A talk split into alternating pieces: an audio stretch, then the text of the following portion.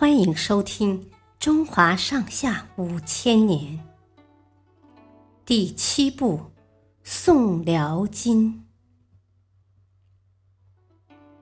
书生于允文退敌。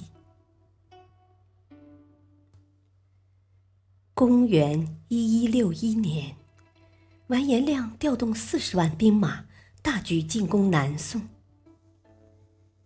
南宋负责指挥作战的王权是一个贪生怕死的人。他听说完颜亮要渡过淮河，便逃跑了。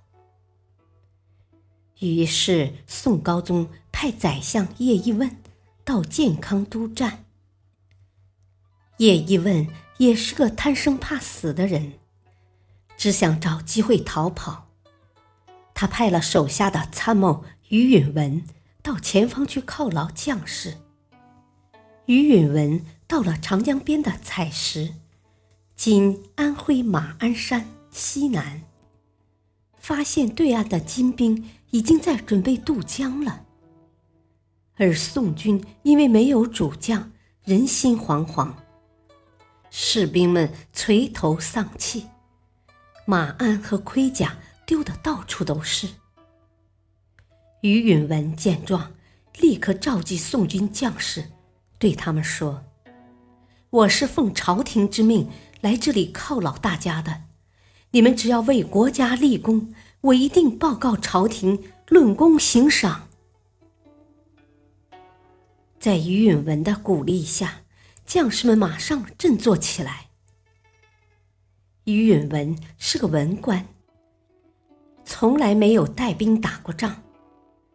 但在这危急时刻，他担起了率军抗金的重担。于允文在江边做了周密的部署，他命士兵们趁金兵渡江时发起猛烈攻击。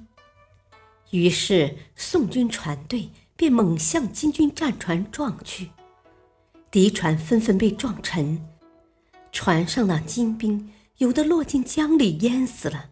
有的慌忙游回北岸。战到傍晚时分，正好有一批从光州逃回来的宋兵路过，于允文让他们从山后摇动旗子，敲响战鼓，绕到江边来。